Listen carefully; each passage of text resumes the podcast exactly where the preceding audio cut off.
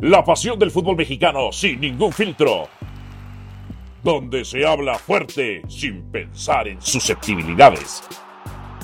Aquí arranca Voces en Juego.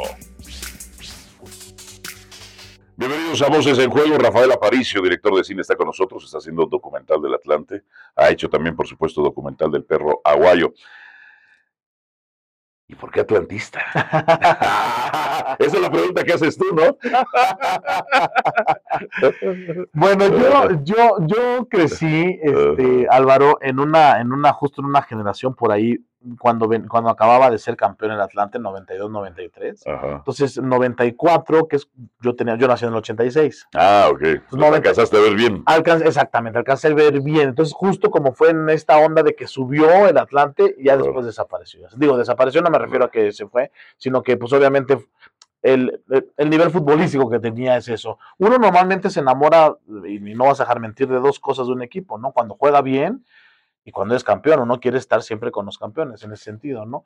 Yo soy del estado de Guerrero, entonces justo me tocó esta efervescencia cuando Jorge Campos lo contrata el Atlante. Ok. Entonces, tú lo recuerdas. De portero delantero. De portero y delantero. Y luego este gol que metió contra Cruz Azul, que jamás. El, el de tijerita, que jamás se lo va a olvidar, que creo que apenas alguien me decía, no recuerdo qué me decía, que es de los goles catalogados más bellos en clubes. Ok en el Estadio Azteca, ¿no? Entonces, pues el Atlante realmente refleja esta parte del pueblo y posteriormente, pues bueno, vas creciendo, estudié cine, tal y demás, y vas teniendo esta afinidad, ¿no? Esta afinidad un poquito más con, con, el pueblo, con la raza, y eso es lo que realmente es el Atlante. ¿Y qué demonios quieres contar? O sea, ¿cuál es la historia? Porque ¿es, es monográfico? no, es, es, es, el principio, sí, es monográfico. Sí, sí, sí, por supuesto. Mira, hay dos cosas que van hiladas. Evidentemente hay muchos paralelismos, ¿no? Este, en, la historia pura de la película titulada El equipo del pueblo. Pero hay dos cosas bien interesantes que a mí me llamaron la atención. La primera, pero ya viéndolo eh, objetivamente. La primera es, ¿por qué te resistes a seguir leyendo al Atlante? Juan Pérez, fulano, o sea, ¿por qué te resistes, amigo, a, a seguir leyendo al Atlante, no? Cuando te contestan esa pregunta, la mayoría de las personas que te contestan es por un vínculo normalmente o genético o familiar. Renunciar al Atlante es renunciar a mi madre, renunciar a mi padre, renunciar a mi abuelo, renunciar a todo esto que hoy por hoy como humanidad también nos resistimos a dejar, ¿no? Cada vez que vemos algo vintage, algo retro, algo arcaico, volteamos y nos gusta, nos llama la atención. Pero evidentemente te das cuenta que viene la otra parte. El atlantismo no se puede entender sin este equipo tan endémico, tan original, tan de antaño, que va a cumplir 107 años, y te das cuenta realmente de los orígenes. Por eso es que me llamó mucho la atención contar esta historia. Acabo de, ir acabo de ver un partido del Atlante, Atlante contra Tlaxcala, y me llamó la atención, primero, lo bien aceptado que estaba por los atlantistas, quizá porque me identifican como raza, barrio y pueblo, pero también me di cuenta que el el atlantista, quizá no el viejo el atlantista, pero el atlantista de ahora, más jóvenes que tú, tienen dos equipos. O sea, eso me tocó ver. Le voy a la América y el Atlante. Soy del Atlante, pero le voy a la América. Soy, como ya no tienen equipo en primera división, quizás se creó una necesidad de ir a un equipo en primera división. ¿Te pasa a ti, no? Pues mira, sí puede haber una consecuencia, a lo mejor por alguna afinidad que puedas tener por otro equipo, de que te guste cómo juegue tal y demás. Pero lo que sí es bien importante es que si el equipo en algún momento, ojalá y no, llegase a desaparecer, yo estoy completamente convencido que el 85%, 90% no le dejarían de ir al Atlante. O sea, realmente se convierte ya, insisto, en un vínculo hereditario y cercano que puede ser. Pero le irían a otro. Pero le irían a otro, seguramente. Seguramente. Ahora, evidentemente estamos hablando de tres, cuatro generaciones. Digo, no es lo mismo el atlantista que tiene 75 años, que te contaba hace un rato, que justo lo estábamos filmando y le hizo una, una sola pregunta, justo la que te A un viejito, ¿no? A un viejito, ¿no? Con, iba con un bastón, se me acercó su hijo y me dijo, por favor, quiero que filmes a mi papá. Pero claro que sí, fui y le hice una pregunta, iba con un bastón, ¿por qué le va al Atlante, señor? No me pudo contestar, lo único que me contestó fueron lágrimas que él tenía. Evidentemente ese atlantista, con el atlantista nacido en el 2005 o en el 2010, o sea, que tienen 13 años, 10 años, yo qué sé, pues es otro. Hay una necesidad de sentirse evidentemente reflejado. Lo que sí te puedo decir es que hoy por hoy el fútbol es de momentos. El fútbol es de este momento, en este momento estamos jugando bien, tal y demás. Tampoco se puede vivir de la historia todo el tiempo porque vienen estas nuevas generaciones, pero hoy por hoy, en este año, sí creo que el Atlante está mereciendo deportivamente tener algo como bastante interesante para sentirse reflejado con estas nuevas generaciones. Entonces va a ser monográfico. ¿Cuándo sale? Sí, por supuesto. Es bien importante justo tu pregunta de cuándo sale. Eh, la película, eh, naturalmente y orgánicamente, nació para festivales de cine.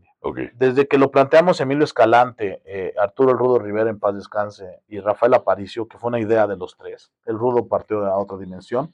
Desde que lo contamos, lo primero que dijimos es, Rafa, que se cuente esto en los festivales internacionales de cine. Digo, pero por supuesto, no, con el perro aguayo nos fue súper bien, me fui a China, me fui a, este, al Festival de Cine de Los Ángeles, estuvimos en la Cineteca Nacional con un lleno formidable, este, y por ahí otro, otro, este, otro festival importante. Eh, pero por supuesto, hagámonos para festivales de cine, hagámonos para allá, que dé la vuelta al mundo. Tenemos ahorita cuatro invitaciones, no les puedo decir, ya en tiempo y forma se los diremos, pero cuatro invitaciones en otros continentes para que estrenemos ahí el, equipo del pueblo. Posteriormente a eso, ahora sí entramos ya en el tenor comercial, en, salas comerciales y plataformas de streaming. Así lo vas a meter en plataformas de streaming. Sí, sí, yo creo que... traen las plataformas de streaming? O sea, este, ¿qué, qué, qué hay con las plataformas? Parece que tienen mucha competencia, quieren eh, contenido y luego se luego ya no. Luego ya no. ¿Qué, qué, qué se traen con las plataformas? Pues evidentemente, eh, no sé, a lo mejor puede ser una papa caliente, eso es una tontería, ¿eh? que de repente les lleva a las plataformas de streaming, no lo sé, no lo sé, de verdad. Lo que sí sé es que hay un romanticismo todavía del cine que se resista a emigrar a las plataformas de streaming y creo que, pues bueno, a lo mejor es un mal necesario o un bien necesario ir a una plataforma, pero lo que sí creo es que una sala comercial de cine siempre va a ser una sala de cine. Fíjate, eh, fui al cine hace mucho tiempo, porque en serio, sí fui al cine hace mucho tiempo, y me di cuenta de cómo va evolucionando uno, se va adaptando uno y el ser humano va cambiando. Ahora ir al cine para mí es una experiencia muy incómoda. ¿Por qué? Porque no puedo poner pausa. Si me, si me perdí un diálogo, no puedo regresarle. Si quiero ir al baño, o sea, la experiencia de ir, sobre todo esas salas VIP, que el, sillón se reclina, porque hace más tiempo fui a la cineteca. Sí, claro, claro. dije, no jodas, güey, ¿quién cómo en la cineteca? acá de la ciudad. Solo por las ínfulas de, de, de, ínfulas de intelectual. Y, no, ya estabas algo cómodo. Y, y entonces dije yo, wow, ¿qué, qué, qué, esto, ¿esto teníamos antes?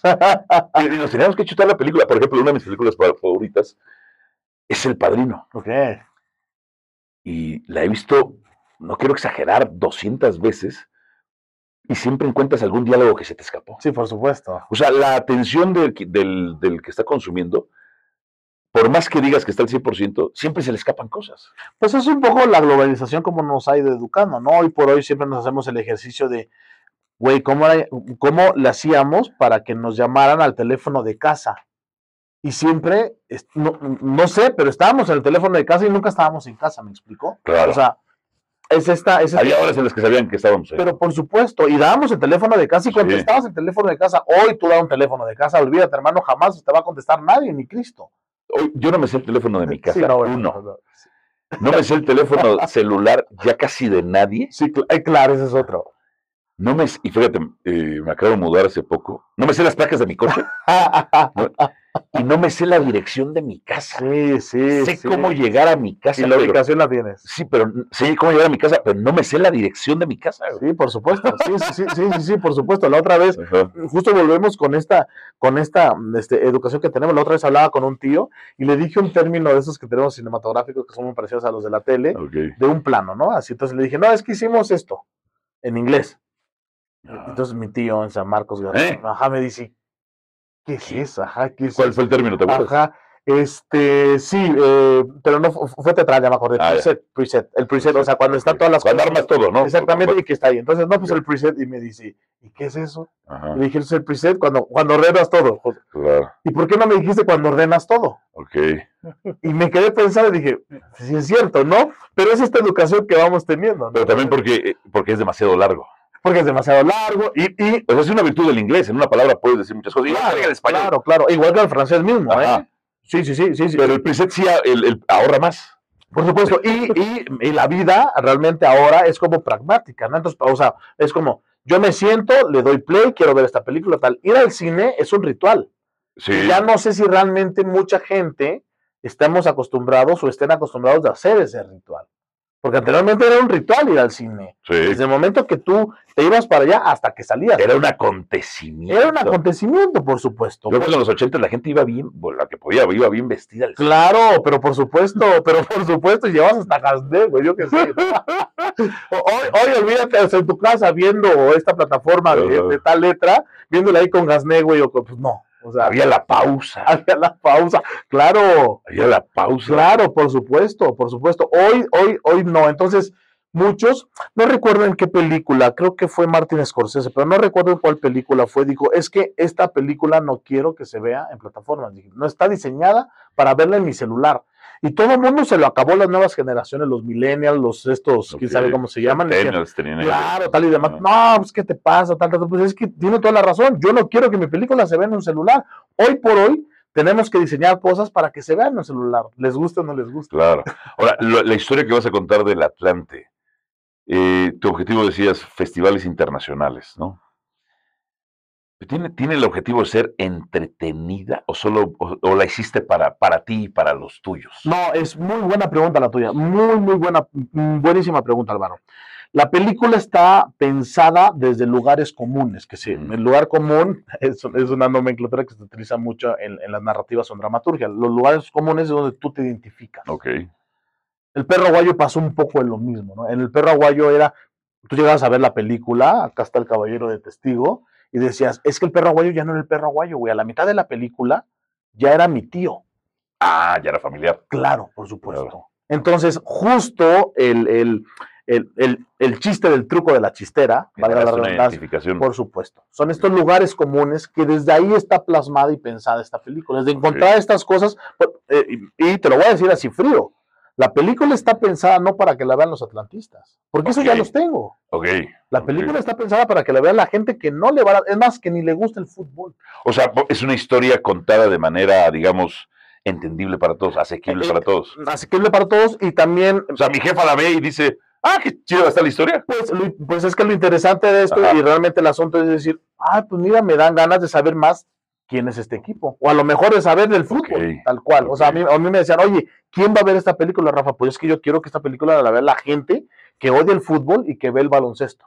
Okay. Yo quiero que ellos vean la película. Nosotros ya los tenemos, güey. Yo la voy a ver. Tú la vas a ver seguramente porque te gusta el fútbol. Fíjate, cuando dices nosotros ya los tenemos, es una frase que utilizan en marketing político. Claro.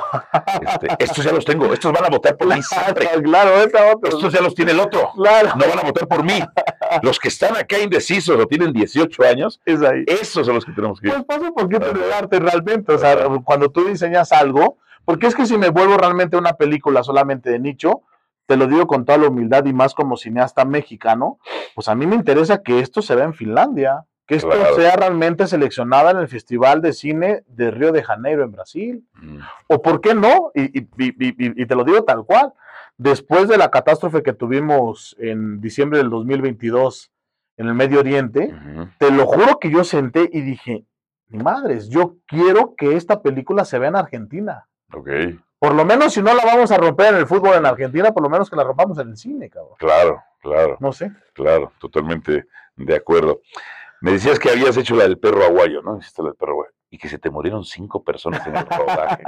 Éramos dos directores justo en, el perro aguayo de Andrés Clime, que le mando un fuerte abrazo, Rafael Aparicio. Y se murieron cinco personajes. La verdad es que fue una, una, una, el proceso fue como muy sui generis. Se murió el doctor Caronte, el papá de, de Místico para mí fue impactante. Que ahora es carístico, ¿no? ¿O ya no? Eh, regresó a Místico otra vez. Ah, ya. Eh, la lucha libre con las marcas van, vienen, tal y demás. Ya regresó a Místico, pero fue carístico en algún momento. Incluso cuando lo filmé. ¿Era sin cara? No, cuando lo filmé era carístico. Ah, ok, era carístico. Sí, porque este, en el súper aparece carístico, ¿no? Sí, aparece carístico. Y abajo le puse antes místico.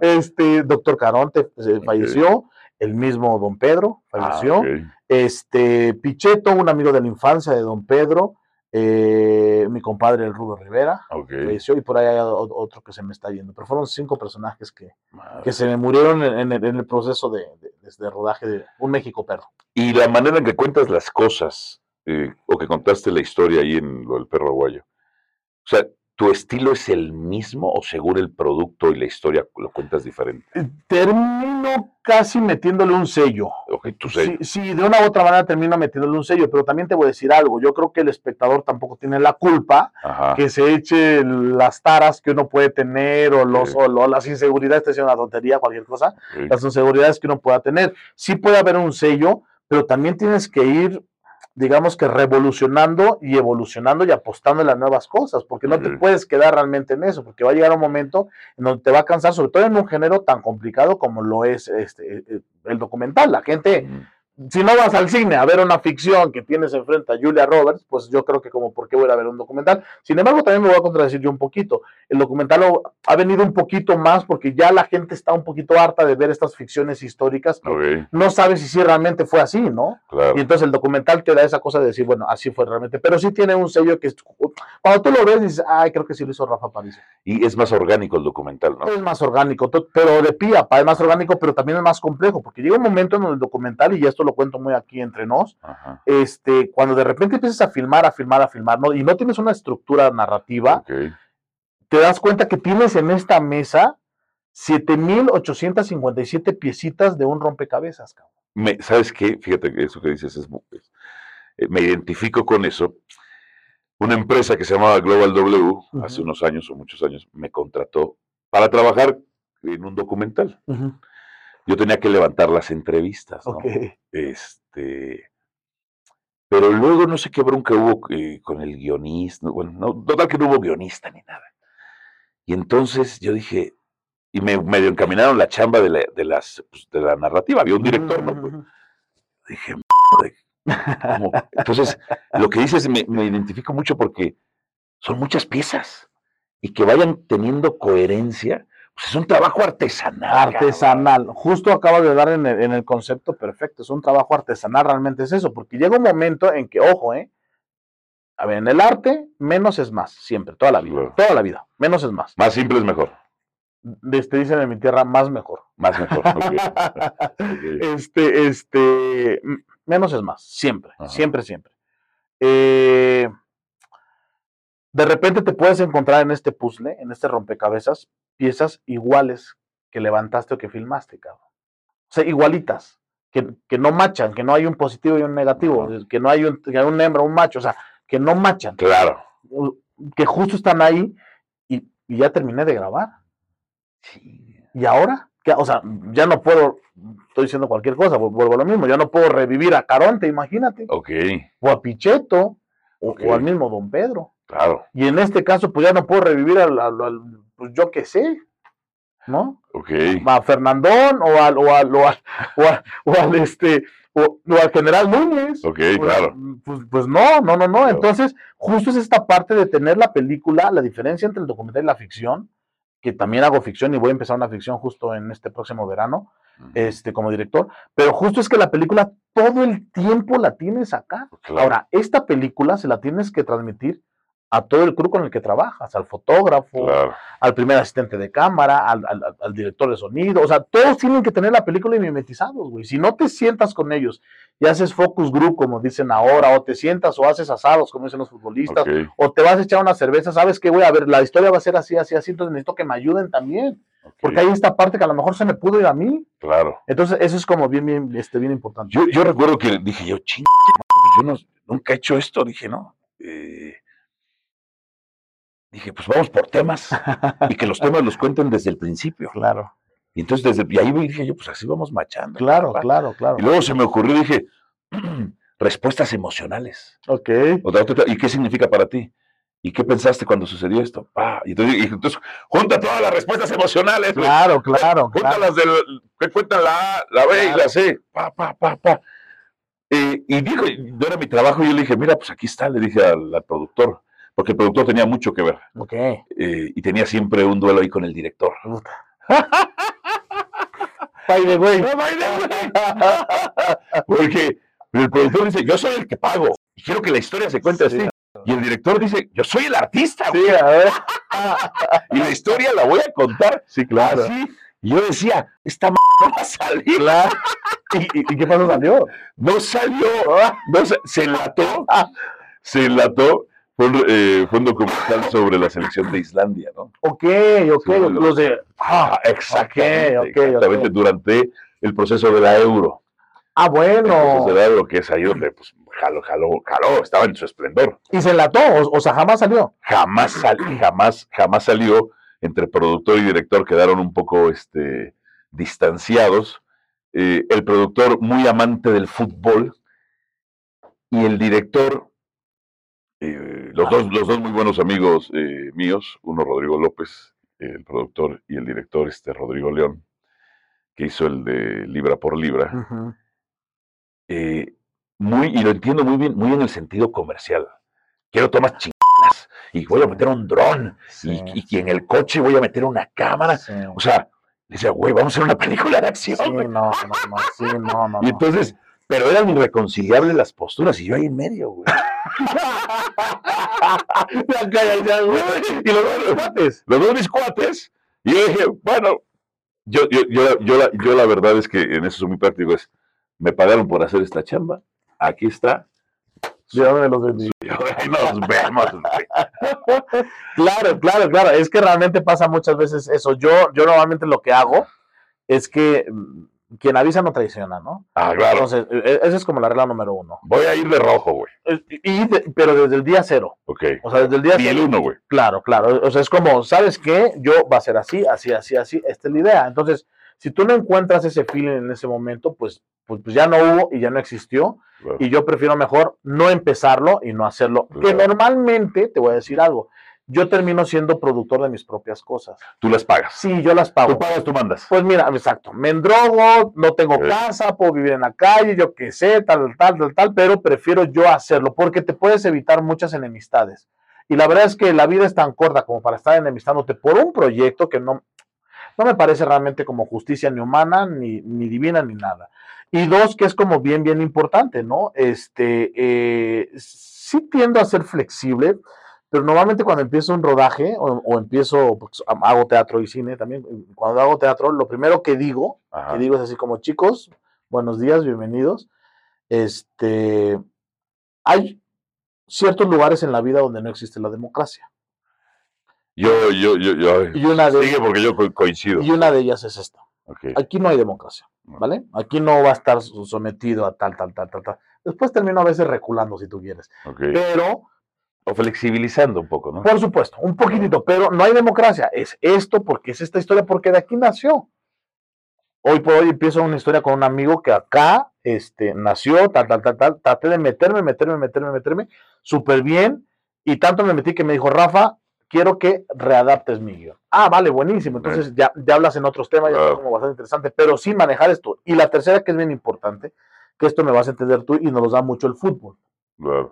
En el fútbol, en el llano, siempre nos decían, termina la jugada, Claro, termina la jugada. Termina, entonces, si lo empezaste, termínalo, güey. Ok. Madrid, todo, como quieras, pero termínalo, hermano. O sea, termina la película. No, la vida, Álvaro, no puede ser anecdótica. Si tú te sientas en un lugar, vas a trascender en ese lugar, como sea, acá, acá o allá, pero no puede ser anecdótica. No entonces que es que yo filmo una película y no, ni más, y termínala, como sea, como sea. Y además, aunque tengas un día en la sala de cine, pero termina y, hazla. Make it happen, haz que suceda, ¿no? Entonces, que esto lo da mucho el deporte. O sea, normalmente es terminar la jugada. No te puedes quedar a la mitad del partido y ya te quedas a la mitad. No, güey. O sea, por lo menos termínala para allá. Entonces, eso, eso son estas cosas como connotativas o metafóricas que te puede dar un poquito el fútbol en, este, en este caso, y que ni hablar, si hay algo, pues a lo mejor podemos machar algo y hagámoslo por el bien del producto, ¿no? Ahora, eso de eh, tú, eh, no es democrático, ah, el que no engaña, esto no es democrático. Y termina la jugada. Y termina la jugada. ¿Esto te ha sucedido más en teatro o en películas de ficción? No, ambas, en ambas. Ah, en ambas. Sí, sí, sí, en teatro y en cine en teatro y en cine. Sí, sí, sí, En las que no has pagado todo tú. En las que no he pagado todo yo. En, las que, en, las que, tú pagas, ¿no? ¿no? Sí, no, en las que yo pago, pues ya, ya, ya, ya, ya, es mi bronca. Pero no, también otra, otra cosa. Sí termino, la neta, asociándome, porque es una sociedad a final de cuentas, con amigos. Y, yo sí tengo mucho el, el, el, concepto de que entre amigos tenemos que ayudarnos. Ok. ¿no? O sea, o sea, esta onda de que es mi amigo y perdió la amistad, entonces creo que no eran amigos, güey. creo que voy por allá. Entonces termino asociándome. Con el Rudo Rivera me pasó, por ejemplo. O sea, el, el Rudo Rivera y yo empezamos un proyecto que fue el Perro Aguayo y me dijo, yo no conocía nada de lucha, digo, sí conocía de, lucha libre, pero no conocía a los luchadores. Entonces me dijo Rafa, pero por supuesto que yo me sumo a este proyecto, güey, y hagámoslo, ¿no? Terminó en un compadrazgo, terminó, terminó esa relación en esta película que se llama El Atlante. Ok. Entonces, ¿Tú invitaste como productor asociado? Sí, claro, claro, claro. Pues era lana. Claro, claro, claro. Y le invirtió y todo, este, festejamos, nos fue súper bien, nos está yendo súper bien todavía, porque pues hacer cine es caro, es, es, es muy caro realmente, y, y, los, los juguetitos son caritos, pues, y eso los tienes que comprar, güey, o sea, no, no hay de otra, o alquilar.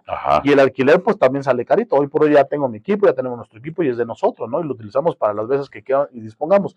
Pero justo pasa eso, ¿no? Cuando me asocio con alguien, trato de ver con, con, con quién asociarme, y bueno, ahora con Emilio Escalante, que además antes de empezar la película, pues hay una gran amistad, es un gran amigo y es, es, una persona muy humana y que, pues bueno, también ahí está. Él jamás me ha dicho, ¿sabes qué, güey? Quita esto. No. Incluso me dice, tú eres el bueno. Claro. O sea, tú eres el bueno. Juega. Juega. Ah. Tú eres el bueno. O sea, tú eres el que sabe meter los goles, güey. Yo acá sé meter los goles. Ah, vale, perfecto. Entonces se llaman delegaciones que saber dónde uno mete y dónde otro mete. Ah. y tratar con actores será, a ver, eh, nos ha tocado, me, toca, o en a lo largo de mi carrera me ha tocado ver a los jugadores que son divas, a compañeros o colegas que son divas o sea, ¿cómo es tratar con actores cuando eres el ah, director? Pues, pues, mira. Digo, debe haber de todo, pero. Sí. Ajá. mira. Qué rica hamburguesa. ¿eh? Tu cara lo dice todo, güey. O sea, es un p tratar con actores, güey. Mira, mira. No sé si son p, lo que sí te puedo decir es que tratar con personas del ambiente artístico, nuestra gasolina, o sea, nosotros llegamos, digo nosotros porque me incluyo, y no lo vas a dejar mentir. Nosotros llegamos y cuando estamos así bajos, que ya se nos está terminando la gasolina, llegamos a nuestra gasolinera y pedimos 20 litros de ego. Ok. ¿Estás de acuerdo? Ok. O sea, pero no es malo, ojo. No, no, no, no, no, no, no, no, pero para nada. O sea, el ego termina. Hay una mala concepción del ego. Exactamente. Hermano, el ego te puede salvar de un suicidio. El ego te puede salvar de la misma muerte y de la eutanasia. De verdad, eh, te lo digo en serio, no en sentido figurado. O sea, Pero cuando estás acá, eh, a mí, evidentemente, el ego, pues más entre cuates. Bueno, pues es que te gusta el ego, pero por supuesto que me gusta el ego, hermano, pero pues estoy vivo, claro, y quiero seguir de pie. Es más, preocúpate cuando no me guste el ego, para decir, Rafa se va, se va a colgar, güey, en este momento. Entonces, pero evidentemente a veces le ponemos más de 20 litros, güey, al tanque. Okay. Y a veces lo llenamos y le queremos meter todavía más gasolina. Ok. De ego. Ahí es el asunto. O sea, normalmente las personas que no, pero eso, esto es a lo largo de la humanidad, pues, o sea. Eh, sí, no, es, propio de, tu profesión. Pero pues, exactamente, tú recuerdas la entrevista esta buenísima, buenísima, buenísima, buenísima, formidable, ¿no? De Dalí con Jacobo Saludowski. Sí, sí, claro. Que era una chingería que cómo estaba firmado. Es firmado. le pone una por, supuesto, claro, claro. Y después ves a Dalí, al maestro Dalí, al gran maestro Dalí, saliendo del metro en Barcelona con unos hormigueros, güey, paseándolo. Eso es ego, o sea, ese es el ego, ¿no?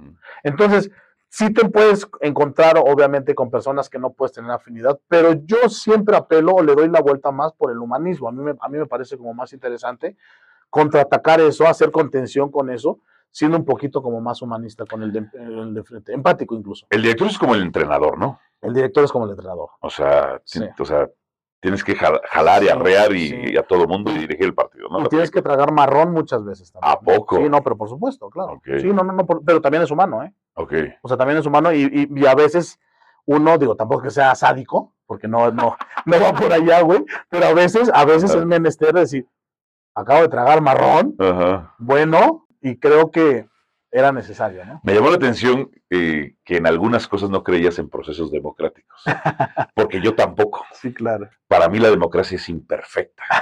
Y sobre todo en cuestiones laborales, para mí la democracia es una mierda.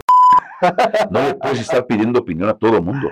Sí. O sea, no todos van a votar y participar. O sea, es un desmadre la democracia en, en cuestiones laborales. Sin cuestiones políticas lo es. O sea, yo sí, yo sí, yo sí creo que el que paga manda. Y que para mí, en cuestiones de trabajo, las relaciones tienen que ser eh, lineales de arriba para abajo. es como mejor funcionan. Lo veo en, el ejército, en los ejércitos. Sí, claro. Así lo veo, lo veo yo. Bueno, en, la vida política, digamos que es otro debate, como, como es otro debate que a lo mejor nos amanecemos acá, ¿no? Sí, Y armamos la bohemia, yo qué sé.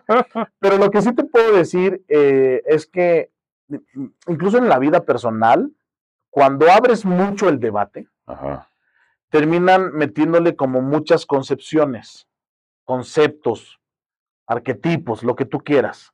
Y entonces lo que nació acá, que, a ver, acá el objetivo es esto, güey. O sea, lo que nació aquí tiene que seguir. La idea. La idea tiene que seguir su curso, porque así nació. O sea, no estamos hablando de, de, competición entre tú y yo, sino que, oye, Rafa, tengo esta idea, ah, vale, perfecto. Pues entonces es esa idea, güey. Porque así nació, esa es la concepción. Si es mala o buena, es otro tema. Pero la idea esta tenemos que terminarla así. Si yo abro ese debate, meterse acá, pues se va a hacer una melcocha. Entonces termina yéndose por otro lado. Me ha tocado muchísimas veces que de repente meto a personas bien interesantes, muy talentosas, pero la concepción original, la idea original, como dice, la idea original Rafael Aparicio, la idea original Álvaro Morales, terminó siendo otra, güey. Y entonces, pues ya hubo realmente una metamorfosis, ya se fue hacia otro lado. Entonces, lo que yo quería contar, que a lo mejor la tesis de que lo que, que lo que yo quería contar es como, güey, no me pidas que, que, que yo renuncie al Atlante, porque me estás pidiendo que renuncie a mi padre. Sí, es como que te asociabas con los productores ejecutivos y te dijeran, ¿por qué no hacemos de, de, las chivas mejor? no, güey, quiero contar la del Atlante. Pues mejor no, no, no, no, la, no la hacemos. Pero por supuesto, es, es, eso, exactamente. Es que Chivas te va a vender más. Sí, sí, güey, pero no quiero contar de Chivas. Claro, claro, ahora, ahora, lo que sí me parece interesante. O después hacemos la de Chivas, güey. Claro, ahora, a nivel marketing, yo creo que si en, en, en, en este concepto de este equipo, el cual sea, pues tiene seis lados. Entonces el cubo, a lo mejor puedes encontrar un lado en el cubo que te puede vender más que la otra parte. Que eso es bien interesante. Evidentemente, si tú vendes el producto como que, güey, pues se fue arriba, abajo, arriba, abajo, pues ya valió más. a, mí, a, mí, a mí qué me importa si yo tengo al San Lorenzo de Almagro aquí, yo por qué voy a ver esta MEC. Claro, claro. Yo por qué tengo que ver esto si aquí tengo al Rayo Vallecano, güey. Okay. a mí no me interesa tu equipo, si yo tengo al Fenerbahce, yo qué sé. Ah, pero lo que sí puedes encontrar en esa película es que a lo mejor en todos lados se cuecen habas. Y también en Turquía te puedes encontrar un Atlante. Y también en Río de Janeiro te puedes encontrar un Atlante, yo qué sé. Hoy que, hoy que veo y siento al pueblo empoderado, al pueblo mexicano muy empoderado, eh, uno de tus puntos de, venta de, sería el pueblo. Sí, por supuesto. Sí, sí, sí, por supuesto. Pero además te voy a decir algo, no de una manera, perdón mi expresión, no de mala leche, ¿eh? O sea, no, no, no, para nada, no de mala leche. O sea, sino orgánicamente en serio por el pueblo. Sí, exactamente. Que va a vender mucho también. Sí, exactamente. O sea, orgánicamente, el mismo título como tal, el equipo del pueblo. Vende muy bien. Ya vende muy bien, ¿no? O sea, el equipo del pueblo, porque yo también soy pueblo, porque, yo, porque tú eres pueblo, porque tú fuiste a la Azulgrana y, y, la raza se identificaba contigo, porque yo creo que este concepto bien interesante de pueblo debe de explotarse más para bien. Okay. y, y está bien, entonces justo es eso, o sea, tú cuando pones pueblo, cuando pones raza, que decimos nosotros acá en México, de, medio país para arriba, que dicen raza, pues es eso realmente, ¿no? Porque si somos nosotros realmente, y yo creo que ahora, a diferencia de hace muchos años, hace muchos años te decían pueblo y era una falta de respeto, güey. En los setentas. Sí, se sentían ofendidos. no, pero por supuesto, claro, yo no racismo, Claro, yo no soy pueblo, güey. Hoy por hoy que te digan pueblo es como, yo sí soy pueblo, y yo por lo menos como cineasta, sí me, sí me considero pueblo. Sí te consideras pueblo. Sí, yo sí me considero pueblo. Eh, otra cosa que me llama la atención, ahora que estás haciendo un documental, eh, hablemos de películas de deportes. No hay una de fútbol que tenga una buena secuencia de acción. o sea, de béisbol hay buenas secuencias de acción, de boxeo hay buenas secuencias de acción, aunque creo que cada vez son más coreografiadas. Este, a mí, por ejemplo, de las películas de acción, la coreografía tiene que estar bien hecha. Claro, claro, claro, claro, Estando yo en este negocio, sin ser un experto en cine, me doy cuenta. Por ejemplo, me fascinan las de John Wick. poco, diálogo, historia A, a, B. Claro, y vámonos. Y vámonos con muchos golpes. Pero veo que en los planos que graban en las películas de acción, ya es más fácil el corte, corte rápidos del Claro, claro, claro. Que, te genera la sensación de que te están dando el golpe, porque te están dando el golpe. Claro, no como las de Bruce Lee o las primeras de Rocky, donde los golpes sí tenían. Sí, sí, sí, sí, sí, sí, sí, sí, sí, sí, por Pero no veo las de fútbol, una, buen, una buena secuencia de acción se sigue viendo falso. Yo digo, ¿por qué no hacen un partido de verdad y lo graban de verdad y así se ve real? ¿Cómo se llamaba esta película de Pelé con este hombre blanco? Escapa la victoria. Escapa la victoria, güey. sí. sí, sí, sí, sí, evidentemente es eso, pero es que yo creo que a lo largo de muchos años, muchos colegas le han apostado a las cosas técnicas. Ajá y no le han apostado a justo la carnita, ¿no? Que es bien importante lo que a, mí, por ejemplo. La historia. Pero por supuesto. O sea, e, e, es que a ver, si no tienes. Los gringos lo hacen muy bien. Sí, sí, sí, por supuesto. Claro. Si no tienes unos buenos ingredientes, güey, ¿cómo te va a salir bien la paella? Claro. O sea, no te va a salir bien la paella. ¿Y por qué no sale? Pues porque no le pusiste de entrada antes, güey, ni ajo, ni tal, ni tal, ni tal, ni tal, ni tal, ni tal, ni tal. Y se tenía que capear, güey, yo qué sé. Entonces, se van como por realmente el producto final. Muchos años ha habido muchos obscurantismos, tanto en el cine nacional como en el cine internacional. Precisamente por eso, me lo acabas de decir, ¿no? Porque la apuesta es más a que un dron salga volando, tal, tal, tal, que creo que me, parece más impactante que 40, 40 planos así, a lo mejor tener un cabrón en un primer plano y decir. Y la lágrima. Llorando, ¿no? Menos es más. Que, te emocione. Claro, menos es más, ¿no? Entonces, o, sea, entonces es eso. Pero también tiene que verse bonito bien iluminado. Eh, por su cosa, todo bien, todo bien, pero ahora bonito. un director que tenía, decía, perfecto, Rafa, perfecto, perfectísimo. Y yo decía, oh, chido, cuando estudié mi carrera, pero ahora que se vea bien. yo, yo, jodo mucho, eh, yo, yo afirmo, yo vengo de la prensa escrita. Ok. Eh, que es mucho contenido mucho contenido, y en el tiempo que yo estaba eran pocas formas, poco diseño. Después fue evolucionando, más diseño, poco contenido. Y cuando voy a la televisión, y yo siempre sostengo, en la televisión no hace periodismo, no hace periodismo, hace televisión. La televisión es tan poderosa que le hace creer a los periodistas que hacen periodismo, pero no hacen periodismo. Sí, mijito, estás haciendo periodismo. No estás haciendo periodismo, güey. Porque las, cosas, las primeras cosas que aprendí fue, si no se ve bien, no sale. Si no está bien iluminada, no sale. Si el audio no está bien, no sale. O sea, si el encuadre no está bien, si no está bien balanceado, no sale. Es, televisión. Primero se tiene que ver. y jodo también por esto de que la televisión, la credibilidad no es un valor eh, prioritario.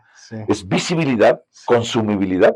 Y ya que te quedan es opcional. Sí, claro, claro. Sí, sí, sí, sí, sí, claro, por supuesto. Incluso pues siempre va a haber los, las grandes diferencias entre la televisión y el cine, ¿no? Y siempre va a haber las grandes diferencias entre un, entre un eh, director de tal con un director de tal, evidentemente. Y también va a haber muchas diferencias, pues, entre una historia acá y una historia de cine, ¿no? Mm. Hoy por hoy ya te encuentras estos híbridos como bien interesantes, que tú no sabes si estás viendo, sobre todo las series de las plataformas, de las producciones de esas plataformas, si tú no sabes si estás viendo o una novela, o una película, o una novela bien hecha.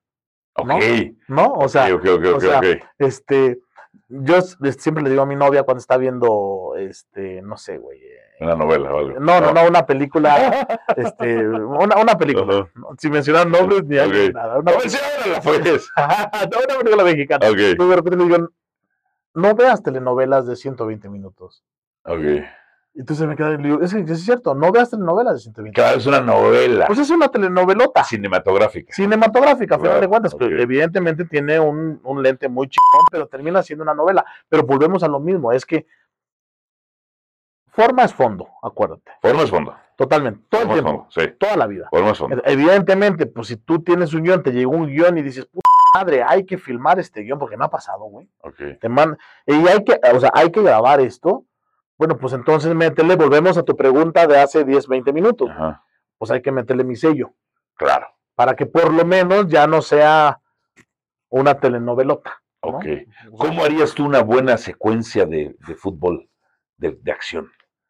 Una buena en ficción, no en documental, ¿verdad? Sí, no en ficción. En ficción. Una buena buena pregunta la tuya. Ajá. Una, no, hay buena. Yo diría, pues hagan un partido normal con profesionales sí, la graban normal. Sí, no 20 cámaras. No sé si en el cine es posible 20 cámaras, ¿verdad? Mira, yo creo que de entrada, eh, es buena tu pregunta, ¿eh? pero yo creo que de entrada, de entrada, de entrada, me quitaría yo mismo las piedritas que se pueden parecer absurdas. O sea, la p falta que. Así no son las faltas, güey. No. O sea, jamás en la vida. Y, ah, la chilena. La chilena, exactamente. Ah. Pues no, o sea, de entrada yo quitaría eso, me parece como más interesante, o a lo mejor lo que hizo este, el maestro en Rojo Amanecer, que también estaría llevándole la vuelta, estoy diciendo cualquier cosa, ¿no?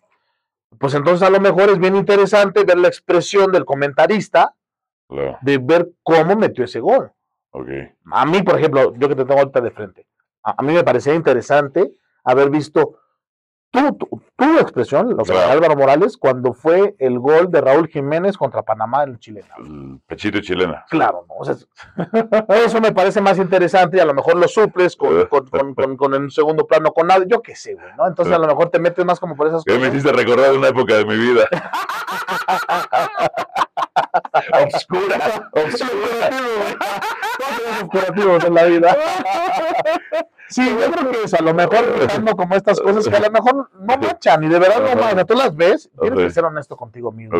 Y cuando tú estás editando y, y, montando, pues produciendo, dices, güey, esto no macha, se ve chafa. Es que esta escena no costó tanto, güey, se ve chafa.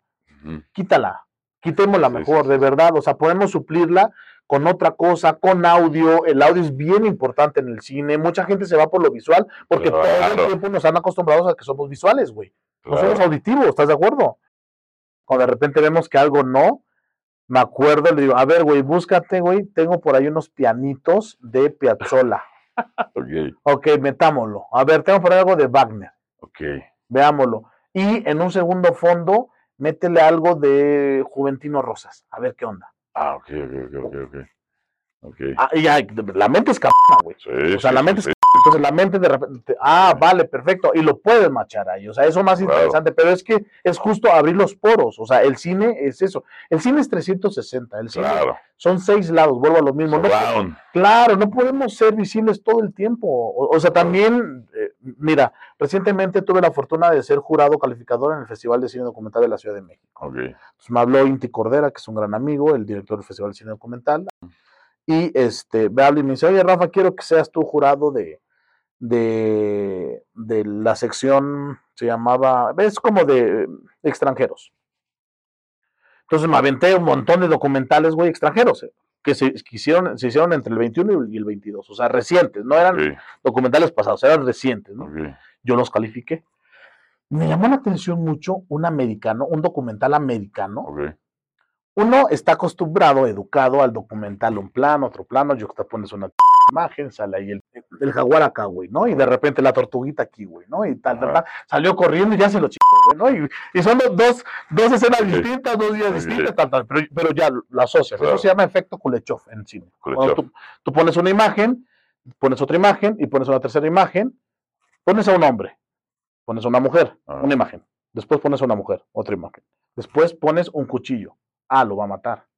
Claro. ¿No? Lo asocias. Eso se llama efecto culecho. Pero cada quien lo asocia a lo que. Normalmente, normalmente hay un patrón que lo asocias. Yo asocié con un pastel ahorita. Ah, bueno, está, está interesante eso, ah, bueno, bueno, bueno, está interesante. Bueno, y entonces acá. Pero asocias con algo. Pues. Lo asocias con algo. o sea, no te creas la película, literal, ¿no? Y entonces, este, de repente, eh, veo un, un, un, un documental y eran cinco historias narradas de cinco latinos de cómo han vivido xenofobia en los Estados Unidos. Ok. Este, me llamó la atención mucho la de una chica que, porque la agarraron con un poco de marihuana en su bolso, el juez en el estado de quién sabe qué, seguramente era un estado muy conservador, la puso como ejemplo. Se había ella ganado una beca para irse a otro país, pero porque por buen rendimiento y como traía marihuana que no era ni de ella, este, no le dieron la nacionalidad americana. Y tiene que pagar con servicio comunitario. Pero además era una maceta lo que ella narraba, yo qué sé. Y bueno, la castigaron para que fuera ejemplo de bla, bla, bla, bla. Injusto, lo que tú quieras. Todo esto que te estoy contando, no había visualmente ni niña, ni juez, ni poli. Eran luces. Y cuando había, se refería a la policía, el director ponía luces rojas. Ok. Y medias tétricas. Y cuando hablaba ella, ponía luces como celestiales. Ok. Más calma, güey. Más calma, exactamente. Pero nunca veías nada, solamente veías luces en la pantalla, güey. Ah, caray. Y narrativas, no había nada. Sí, sí, sí, o sea, solamente luces, luces, luces y narrativa. Pues ese documental con mis compañeros jurados, que además era un argentino, una cubana americana, tu servidor y otro más por ahí que se me va, decidimos que ese fuera el campeón. Ok. El ganador. Ok. Y ese fue el documental ganado. ¿Cómo se llama? ¿Te recuerdas o no? No, no lo recuerdo, pero después, después te lo mando porque por ahí lo tengo. Entonces me pareció interesante cómo abordas otra parte para no ser borde en la historia. No puede ser un bodrio en la historia. Entonces, volvemos a lo mismo con esas escenas de acción que son como bien brutas, güey. Pues entonces dale la vuelta. No necesariamente tenemos que verlo. dale chance al espectador que se lo imagine. Pon a trabajar al público. De hecho, muchas películas de acción son más audio Claro. Que golpe. Por supuesto. y, lo único que. y los cortes son rápidos. Por supuesto, por supuesto. O sea, tú quítale eso, güey, pues no vas a entender absolutamente nada. Pero es que tenemos que poner a trabajar al público, al espectador. O sea, no hagamos a un público, me, me, englobo yo como público, que no nos hagan güeyes, que no nos hagan vagos, que no nos hagan realmente flojos. No, no, no, pongámonos a trabajar. ponte tú a asociar cosas, porque además a la mente le gusta tú te metes en esos 120 minutos, 110 minutos o 100, minutos a hacer catarsis junto con la historia, a realmente quitarte y desprenderte de esta cotidianidad que tienes en tu vida. ¿no? ¿Y cómo has superado la adversidad de tus proyectos? Uy, uy. eres resiliente, te frustras, este, te rindes, le chingas más, ha habido de todo, este. Mira, ¿qué, qué ejemplo dices? ¿Se vino el mundo encima y lo resolví o no? Sí, bueno, mi padre me decía una cosa, me decía, hijo, cuando, cuando quieres salir del problema, ande como el chivo. El chivo cuando se quiere salir del corral, más p le mete, más le vete y hasta que salgas y salgas y salgas. Pero lo que yo sí creo mucho, yo creo mucho en los colectivos. Yo creo mucho en la colectividad, mucho. Okay. Yo, yo, no me considero una persona, este... Yo no. Yo sí creo en el, individualismo. sí, pero bueno, no, yo no, yo creo más en el colectivo. Yo sí soy muy precursor del colectivo. Irónicamente, no, güey, porque entonces. Pero sin democracia. Vamos todos, pero yo mando. Te vas a salir como tirando. No, no, no. Yo creo mucho en el colectivo porque mi familia, este, familia, familia, amigos y todo y demás, sí me han, ayudado realmente a salir de, estas cosas. Yo tengo hoy por hoy eh, una inseguridad, y te lo cuento aquí en confianza, que aquí no va a salir, de, aquí se va a quedar. Pero hoy por hoy, siempre cada proyecto que, que, termino o que hago, que estoy haciendo, me da un pavor que a la gente no le guste, que se levante y que se salga. Ah, ok. Pero es, pero es algo que yo he estado todo el tiempo luchando contra ello, ¿no? Luchando contra ello y Después sé que bendito Dios salgo avante, lo que tú quieras. Pero es una inseguridad que siempre traigo, o sea, que siempre manejo, ¿no? Eh, eh, eh, cuando fue lo de la Cineteca Nacional, este, del estreno de Un México Perro, dos días antes me desmayé, güey, en mi casa. De la tensión. Te lo juro, me desmayé, me, sabía ¿Ya habías hecho todo? Ya había hecho todo y un montón de cosas más. Ok ya había estado yo en Canes, estuve en Canes. Okay. Y, me desmayé, entonces retiraron mis cuates y como, bueno, pues este güey se infartó, Vamos a poner ahí en memoria de Rafael Aparicio. No, no, estaba yo desmayado porque estaba descompensado por la tensión que tenía. Okay. Esa tensión, te estoy honesto, la tengo ahora y la voy a tener después y la voy a tener toda la vida. Okay. Seguramente toda la vida. El tema es que sepas manejar esta tensión, esta tensión, para que no te domine la tensión, güey, porque entonces si no, tampoco sea tan chido que estés trabajando en cosas y que todo el tiempo te estés desmayando, güey, ¿no? pues, y el director, desmayó, güey, no, Rafa, güey, estás desmayado, Rafa, despierta, ¿no? Pero es que pasa ese tipo de cosas, ¿no? Que uno va trabajando constantemente, pero normalmente así soy, o sea, normalmente sí trato de, de al toro por los cuernos, así es realmente, y por ahí le das, y si no, este, pues la vida de los vivos, ¿no? Y, este, decía un amigo, si, te, si tienes miedo, pues no hubieras nacido yo, yo, yo soy muy tranquilo. O sea, el mundo se puede estar cayendo el fuego y yo, relax. No digo que no hay cosas que me enojen o me desesperen, ¿no? Pero relax. Pero sí creo en general de un grado de tensión y Por supuesto, personas. Sí, claro. Que es un buen método eh, laboral, o que, que al menos a mí me funciona. Ya sea con empleados o con colegas. El estrés es como el, como el chivo o como el perro arrinconado. Claro. Al perro, yo tenía un chihuahua de pelo largo, muy, muy, este, muy pequeño, precioso. Y cuando lo regañabas y lo arrinconabas, por más que el perro te amara, te iba a soltar una mordida. ¿Por qué te orinaste? ¿Por qué te acá? Y ibas con el periódico, le pegabas el suelo y, se arrinconaba, pero en el momento te, sacaba los dientes también. Fíjate que hay una anécdota que siempre, que siempre me lo han contado por lo menos como tres, cuatro, cinco personas. Fermín Martínez, uno de ellos, este, grandes amigos actores. Del, del, maestro Margules. El maestro Margules, Ludwig Margules, fue él, él se le considera como uno de los padres del, teatro universitario en este país, ¿no? Junto con el maestro Héctor Mendoza y demás. El maestro Margules fue polaco, eh, eh, no sé si exiliado o realmente él llegó por el tema de la guerra en Polonia y fue un referente muy, muy grande en el, en el, en el, teatro, en el teatro eh, universitario mexicano. Salieron infinidad de grandes actores, este, o, pasaron por Margules, este, Arturo Ríos, Álvaro Guerrero, muchísimos actores, este, Julieta Gurrola, eh, eh, Luisa Huertas, Angelina Peláez, todos pasaron por ahí. Entonces hay una, hay, una anécdota que casi todos, casi siempre cuentan, güey, que, porque además los procesos teatrales anteriormente, pues en los 70s, 80s, eran procesos que duraban ocho meses, güey. ¿Una, ¿Una obra? Una, no, no, no, este, de ensayos. O sea, antes de que saliera la obra. Claro, te aventabas hasta un año. ¿Y, y, les pagaban a los actores? Pues es que muchos sí, eran pagados. Ah, o sea, muchos sí eran pagados, otros no tanto. Pero bueno, eran, eran procesos de ocho o nueve meses. Hoy, güey, en una semana ya estás eh, estrenando al, al, otro fin de semana, sin problema, ¿no, güey? Claro. Y, y, y, bueno, se aventaban siete, ocho meses, ¿no? Entonces ya cuando estaban estrenando, pues imagínate la carga de más. Margules ya era Margules y que te dirigiera Margules, pues dicen que también era como canijillo, ¿no? Pero era como muy bizarra, era como muy agridulce. Entonces dicen que normalmente, pues cuando veía al típico actor, este, estaba, ya sabes, concentrándose ya para entrar a la escena, el Teatro Juan Ruiz Alarcón llenísimo, yo qué sé, o la sala de Zahualcoyo, lo que tú quieras, lleno, ¿no? El teatro, ¿no? La gente ya esperando, y eran obras obviamente pues, pues, pues densas también, ¿no? No estoy hablando de, yo qué sé. ¿no? güey. Sí, no, no, no, no, no, no, Macbeth, yo qué sé, ¿no, güey? Y entonces pues, te encontrabas actores y estaban así, güey, chinga, ¿no? Haciendo y, y pasaba. Personaje, personaje. Sí, sí, personaje, personaje, personaje. Y de repente agarraba y pasaba y no sé, güey, llegaba el, el, el maestro Margules y les decía así como, las saladitas están bien buenas, ¿verdad? o sea, te desconcentraba el güey, cualquier cosa agarraba, cualquier cosa, y te desconcentraba el cabrón, porque él decía que justo esta tensión a veces había que soltarla un poquitito, soltarla porque tampoco al actor, o al director, o al creador artístico le hace tan bueno todo el tiempo estar en tensión, ¿no? Ok, ok. Sí, sí, sí, Yo lo veo en el fútbol, sobre todo ahorita que incursioné en tercera división, el proceso pedagógico es estar puto.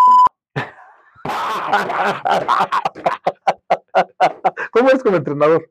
Soy el auxiliar, Ajá. Eh, soy como el conciliador, ¿no? No, ¿tú eres el conciliador? Sí, porque eh, siempre tiene que haber un policía bueno y un malo. Ok, ¿tú cuál eres, güey? Yo soy el bueno. No me digas. Yo soy el bueno. ¿Tú eres el malo como es, güey? Muy cabrón, Mauricio Fargat. Eh, pero fíjate, me decía el Tuca, el otro día fue... Ajá. A raíz de que el Tuca me habla por teléfono al aire, este, se arma un desmadre yo voy, yo voy a viajo a Monterrey para verlo, comer con él. Y le pregunto, ¿qué, es lo que quiere usted de una, de un auxiliar? a lo mejor es lo que puede ser parecido de un ah, asistente. Ah, Me decía, yo de un auxiliar quiero que me resuelva la semana y que no me esté chingando el partido. me, da mucha risa porque yo también, o sea, en, mis equipos de trabajo, en esto de que no creo en las democracias, tampoco creo en la, en la, en la, en la, consejería. Sí, claro. O sea, es. Ay, ya, güey. O sea, es, güey, sí. resuélveme. Sí, claro, sí, claro, sí, claro. Pero, pero, pero, ¿qué onda? Este, ¿Las charlas con el Tuca qué buenas? Muy buenas. no, es un. Sabes que sería maravilloso hacer un documental de, Tuca. Y su lado, no el lado tanto del fútbol, el lado personal del Tuca es muy enriquecedor. Sí, sí, Muchos hombres nos identifican. Yo me identifico con el Tuca. Muchos hombres se identificarían con, con, el, con el Tuca. Y trabajar con él también debe ser un tema, ¿no? Sí, sí, que bueno, auxiliar tiene a Memo Vázquez, ¿no? Que es, le resuelve la le semana. resuelve la semana. Bueno, Rafa querido, qué bueno que estuviste con nosotros. Mucho éxito. Estamos esperando entonces Atlante, el equipo del pueblo. ¿Así se va a llamar? Así se va a llamar, el equipo del pueblo. Y pues bueno, muy contento de ver a Álvaro de estar acá, una gran charla y pues bueno. Qué bueno. ¿Cuál es tu película favorita? Mi película favorita, El último tango en París, puede ser una. Y la otra. Marlon Sí, sí, claro. claro. Y la otra, eh, Cinema Paraíso. Y yo creo que la tercera es, es The Godfather. Ah, pero las dos primeras de mucho amor. Sí, por supuesto. O sea, el tema del amor es algo que te mueve. Muchísimo, muchísimo, muchísimo, muchísimo. Tenemos que amar más. A mí los madres. no,